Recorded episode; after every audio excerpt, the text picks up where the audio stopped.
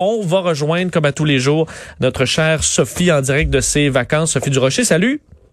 Salut, c'est gentil de mentionner que je suis en vacances parce que c'est des vacances où je travaille, mais c'est les meilleures vacances. C'est ça. Ce, type de vacances-là. Ah, moi, je vais très bien, Vincent, et toi? Ah, très bien. T'as un horaire, disons, euh, allégé, mais ça te permet d'avoir l'œil. Euh, on a un œil un peu différent là, quand on est euh, en vacances. Ça permet de repérer et d'analyser un petit peu ce qui se passe dans la société. Et je sais que tu as remarqué, c'était l'ouverture des restaurants. On l'a vu dans un peu par un peu tout le Québec. C'était à Montréal euh, et dans la communauté métropolitaine de Montréal euh, hier. Euh, les, les, propriétaires, je pense, les restaurateurs, Sophie, ont l'air quand même déçus de, de la quantité de gens qui se sont présentés dans les restaurants. Écoute, le titre dans le journal de Montréal était quand même assez clair. Pas de cohue dans les restaurants. Puis c'est sûr que c'est très décevant pour les restaurateurs. Écoute, ça fait plus de trois mois qu'ils sont fermés ou alors qu'ils faisaient seulement du service pour remporter. Et on le sait que la marge de profit dans les restaurants est vraiment toute petite. Alors chaque journée compte pour qu'eux puissent survivre. C'est sûr que je trouve ça très décevant qu'il n'y ait pas de cohue pour l'instant dans les restaurants, mais je pense qu'il y a trois raisons assez simple pour expliquer ça. La première raison, écoute, tout le monde a mangé la claque financièrement avec euh, la pandémie. Soit les gens ont perdu leur emploi, soit les gens qui l'ont pas perdu ont peur éventuellement de le perdre, et ceux qui n'ont pas perdu leur job et qui n'ont pas peur de le perdre ont peur qu'il y ait une deuxième vague et qu'à ce moment-là, ils soient affectés. Fait que ça fait beaucoup de monde qui se serre la ceinture puis qui surveille les dépenses, puis on est d'accord que le restaurant c'est du superflu. Donc, on va se serrer la ceinture. Est-ce qu'il y en a quand même, est-ce qu'il y en a juste pour, pour finir sur cette première raison, euh, parce que tu as, bien raison, là. je pense qu'il y en a beaucoup qui, euh, le, coussin, là, là, ben, certains qui ont peut-être retrouvé leur emploi, d'autres qui l'ont même pas perdu, mais qui étaient à, qui se sont, qui le savaient, là, qui sont à une paye ou deux d'être vraiment dans le trouble. Oui. là, tu dis, OK, ben, on va être prudent, puis on va se constituer un coussin, ce que les conseillers financiers disaient de faire depuis longtemps, euh, pour être, ben, c'est ça, et là, vont peut-être décider de le faire, ça va peut-être ralentir le, le, le, le, démarrage de l'économie parce qu'on va, on va vouloir garder quelques noisettes. Là. Ben, t'as tout à fait oh, comme un écureuil ben qui fait des provisions pour l'hiver. Mais t'as tout à fait raison. Ce petit coussin-là que les que les conseillers nous disent tout le temps qu'on doit avoir pour voir venir, ben il y a beaucoup de gens qui ont grugé dedans. Puis là, euh, c'est pas le temps d'aller manger euh, au restaurant. La deuxième raison, selon moi, et je m'inclus vraiment là-dedans, pendant la pandémie, beaucoup de gens qui, mettons, petit déjeuner à l'extérieur le matin, euh, lunchaient le midi sur leur lieu de travail ou le soir allaient manger au restaurant, ben là, ils se sont mis à faire à manger trois fois par jour. Puis on s'est rendu compte qu'on n'était pas si pire que ça. Que tu sais, quand tu regardes les recettes de Marie-Lou puis les recettes de Ricardo qui t'expliquent toutes les étapes, ben finalement, c'est le fun de se faire à manger soi-même, c'est le fun de manger en famille. Fait que quand tu prépares des pâtes chez toi puis que ça te coûte, mettons, 5 dollars par portion, tu as plus ou moins envie d'aller au restaurant puis que ça te coûte 25 dollars ton plat de pâtes. C'est sûr que, mais est-ce que ça venait pas avec euh, du temps aussi à ce moment-là? Parce qu'on était tous arrêtés, mais là, euh, quand, quand ça reprend, euh, cuisiner, c'est beau là, mais est-ce qu'on va pas revenir quand même à nos habitudes de dire ah ben là, on n'a plus le temps de cuisiner? Oui, mais je regarde le, le plaisir. C'est sûr qu'on avait le temps, mais on a découvert le plaisir. Tu sais, moi, je suis vraiment pas bonne en cuisine. Mais Richard, Richard m'a dit, Richard m'a dit que tu avais évolué là, euh, de ben façon exceptionnelle. Tu as raison pendant les derniers mois. Ben écoute, 150% Écoute, maintenant, c'est rendu que je prépare euh, le poulet, que je le fais cuire moi-même, alors qu'habituellement, j'achète du poulet déjà cuit. Là, je fais cuire mon petit poulet et je fais même ma propre sauce brune. oh, OK. la sauce, c'est un autre niveau. Oui, alors tu vois, j'ai vraiment, j'ai vraiment comme euh, vraiment une graduation euh, supérieure, mais je pense qu'aussi en faisant à manger, les gens ont découvert deux choses le plaisir de le faire et la qualité de ce qu'on fait. Tu sais, Monsieur Durocher, il arrête pas de me dire ces temps-ci euh, que ce qu'on mange à la maison, c'est aussi bon que ce qu'on mange au restaurant. C'est sûr que je m'appelle pas Daniel Vézina, que je suis pas capable de faire des trucs nécessairement gastronomique, mais une chose aussi, une leçon qu'on a reçue, qu'on a euh, gardée de cette pandémie, c'est un certain rapport avec la simplicité. On s'est concentré sur l'essentiel. C'est quoi l'essentiel quand on mange? C'est d'être en bonne compagnie, d'être avec les gens qu'on aime. Puis ils nous ont tellement manqué les gens qu'on aime que je suis pas sûre qu'on va nécessairement vouloir aller manger avec des étrangers dans un restaurant. Mais le troisième point qui est selon moi très important, Vincent, c'est que pendant toute la pandémie, pendant tout le confinement, beaucoup de nos restaurants préférés sont mis à faire des plats pour emporter. c'était vraiment formidable. Puis il y en a plein qui se sont réinventés. Puis c'était génial. Mais là, tu as le choix aujourd'hui entre prendre les plats de ton restaurant préféré et de les manger chez toi dans le confort de ta maison avec ta bouteille que tu as payé 25 dollars à la SAQ puis que tu te sers toi-même ou aller au restaurant avec des serveurs qui ont une visière, un masque, que tu es séparé des autres par un plexiglas et que quand même, je veux pas, tu le risque de tomber malade versus manger chez toi avec ton propre vin. Je sais pas, Et tu fais pas, Tu fais pas énormément de vaisselle non plus parce qu'on te livre ça euh, tout fait. J'ai parlé parce que tu faisais référence à Daniel Vézina, j'ai eu la chance de lui parler il y a quelques jours. Et euh, eux, au Laurie Raphaël, ils ont eu ce débat-là parce qu'ils ont fait un service take-out euh, qui a été extrêmement populaire à Québec.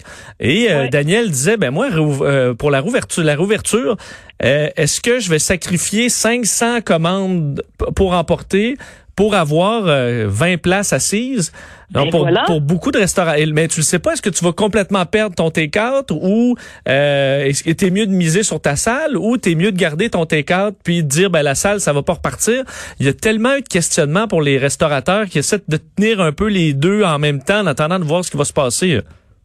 Mais en fait, tu as tout à fait raison. Et en fait, les, les restaurateurs sont victimes de leur inventivité et de leur succès. Parce que s'ils avaient fait des plats pour emporter euh, plates, puis que ça n'avait pas été le fun ou que certains ne l'avaient pas fait, ben là, on se serait vraiment ennuyé d'eux. Puis aujourd'hui, avec la réouverture, on se pitcherait comme des fous, puis on se précipiterait.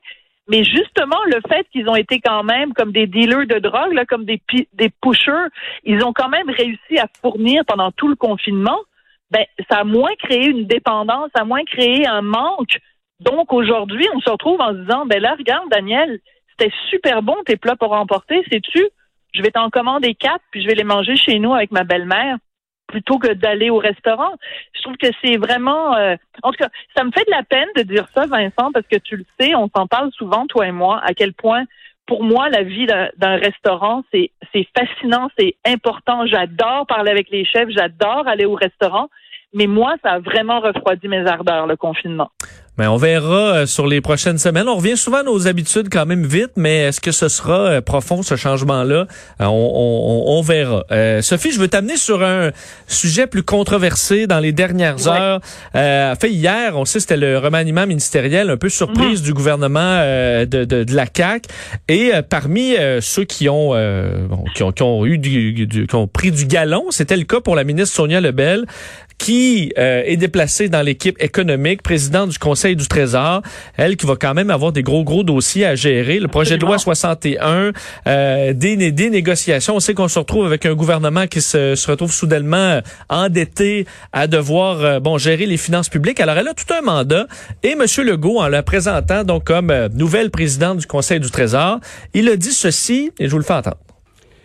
Au Trésor, au Trésor, mon Trésor, vous savez, euh, au trésor, ça prend. Alors, au trésor, mon trésor. Euh, oh là, ça en prenait pas plus, Sophie, pour euh, faire bondir certaines personnes. Est-ce que c'est un vieux mononcle dépassé, François Legault?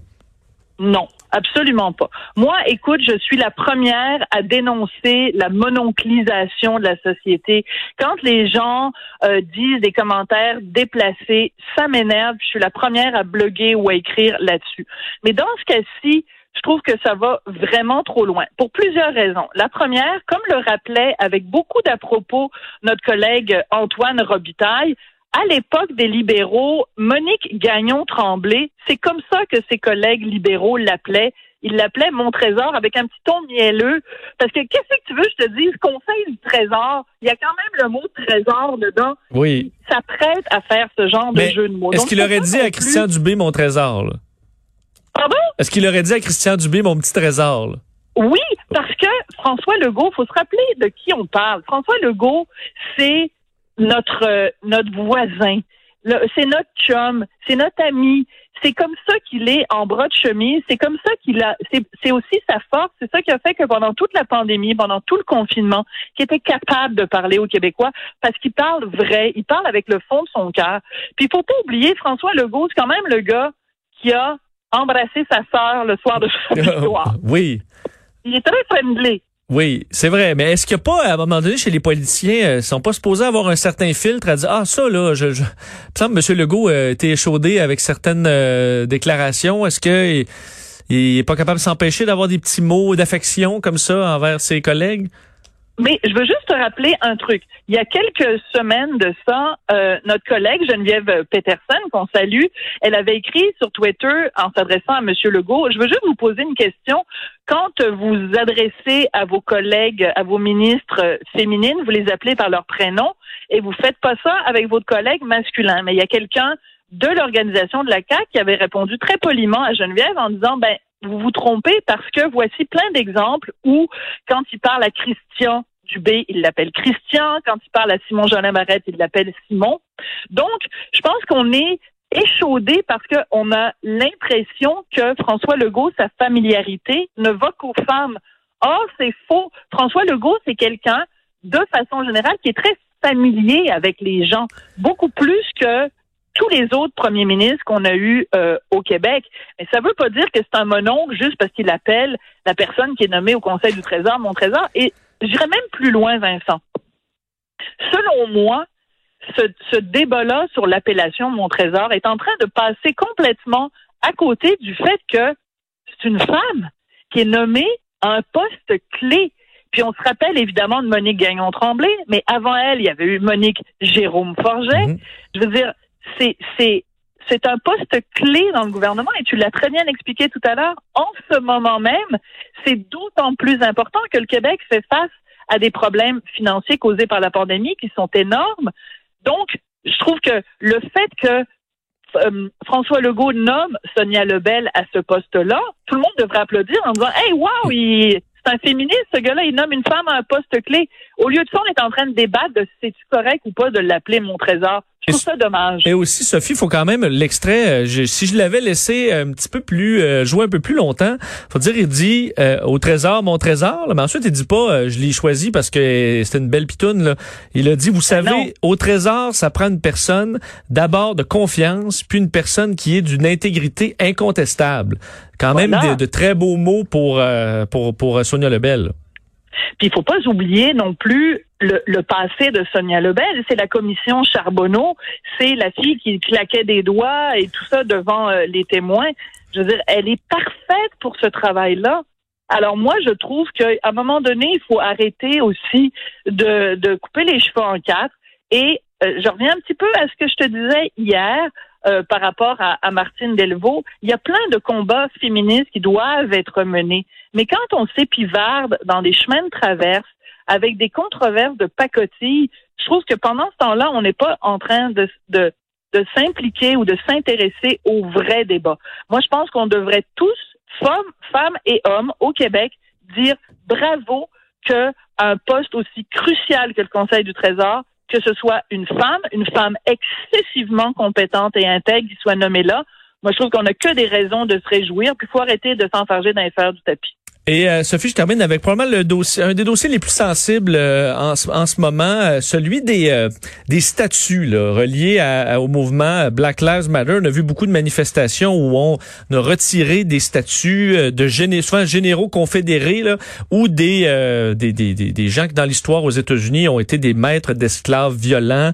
Est-ce qu'on ils ont leur place dans l'histoire, dans l'espace public? Ça a fait tout un débat, mais ça on a élargi ça à d'autres personnages. J'ai vu bon en, Europe, même Churchill, euh, qui était décrit comme un comme un racisme. On comprend que euh, si on remonte euh, 80, 100 ans en arrière, je pense qu'il y a bien des gens qui étaient bien de très bons citoyens à l'époque, mais a des idées qui se sont aujourd'hui complètement dépassées. Est-ce mm-hmm. qu'on doit les, les retirer? Et là, ça, on, on intègre même euh, Jésus. Euh, parce qu'on souhaite retirer les statuts des Jésus blancs, parce que Jésus n'était pas blanc, il était basané. Voilà, écoute. Alors, c'est un militant noir, un auteur américain, il s'appelle Sean King, et lui, il dit carrément, il faut détruire toutes les statues, toutes les représentations où on voit Jésus comme un homme blanc parce que c'est une fausseté historique. Jésus, donc né à Bethléem, était évidemment basané et de représenter Jésus comme étant un blanc, c'est une preuve de suprémacisme blanc et Sean King utilise comme argument la fuite en Égypte. Alors, si vous, votre histoire biblique est un peu lointaine, je vous rappelle, euh, Joseph, Marie et le bébé Jésus qui venait de naître ont fui euh, Bethléem pour aller se réfugier en Égypte parce que le méchant roi Hérode avait promis qu'il allait tuer le roi des Juifs. Bon, alors, Sean King dit, ben, c'est bien la preuve que euh, c'est du racisme et de l'oppression blanche. Écoutez-moi bien, parce que quand le petit Jésus a voulu fuir, dans quel endroit il est allé pour être sûr qu'il passerait inaperçu? Il est allé en Égypte, il n'est pas allé au Danemark. Oui, bon. On comprend qu'il n'y avait pas de Danemark non plus, là, oui. Mais non, mais parce que probablement deux, deux choses, peut-être une mm. leçon d'histoire puis une leçon de géographie aussi pour M. King. Mais, est-ce est qu'on peut aussi, parce que si on commence à sortir tout ce qui fonctionne pas dans les euh, dans l'œuvre biblique, là, on va commencer à enlever beaucoup d'affaires, je pense, dans nos églises. Ben, l'Immaculée Conception, puis le buisson ardent. Les anges, les, les saints, oui, on en a pas mal. On en a pas mal. Mais Sean King, il dit, écoutez, le fait que Jésus soit blanc, c'est un mensonge que se racontent les blancs. C'est un outil de promotion du suprémacisme blanc. Et la preuve, c'est que les gens qui sont blancs n'auraient jamais accepté de faire partie d'une religion menée par un homme brun. Mais ça, est-ce que c'est complètement faux? Parce qu'il y a des films, là, euh, veux pas de Jésus, là, un beau Jésus euh, aux yeux bleus, euh, aux cheveux blonds, longs. Euh, on a vraiment changé. On comprend que si Jésus a existé, il ressemblait pas à ça, là. Non, mais ça, ben, c'est tout à fait, c'est tout à fait vrai. Mais est-ce que il faut voir dans ça un, un suprémacisme blanc puis la preuve de l'oppression? Et deux, est-ce que l'ensemble de ce de cette considération-là fait en sorte qu'on devrait faire ce que suggère Sean King, détruire toutes les statues où on voit un Jésus blanc, détruire même, dit-il, les vitraux dans les églises où on représente Jésus comme étant un, un, blanc. Je veux dire, à un moment donné, je pense que, encore une fois, la cause est noble et la cause est valable. Mais je pense qu'il y a bien des problèmes qui euh, montrent l'oppression des Noirs et que le fait qu'il y a un, Jésus représenté un blanc dans une église au Wisconsin, je pense que c'est pas ça le vrai symbole de l'oppression des Noirs aux États-Unis. Je pense que Sean King, il s'intéresse à un point de détail et il fait dériver le débat vers des choses qui me semblent pas essentielles à débattre. Mais c'est un sujet euh, très intéressant. Je pense qu'on n'a pas fini d'en parler. Sophie, merci. On se reparle euh, demain à la même heure. Non, demain c'est congé. C'est vrai, on est en congé. Demain c'est la Saint-Jean. merci de me, ben remettre, bonne Saint-Jean, Vincent, bonne Saint-Jean à tous les auditeurs, les auditrices. On se retrouve jeudi à la place. Bonne Saint-Jean, profite-en et on se parle, on se parle jeudi. On revient. Fait, merci.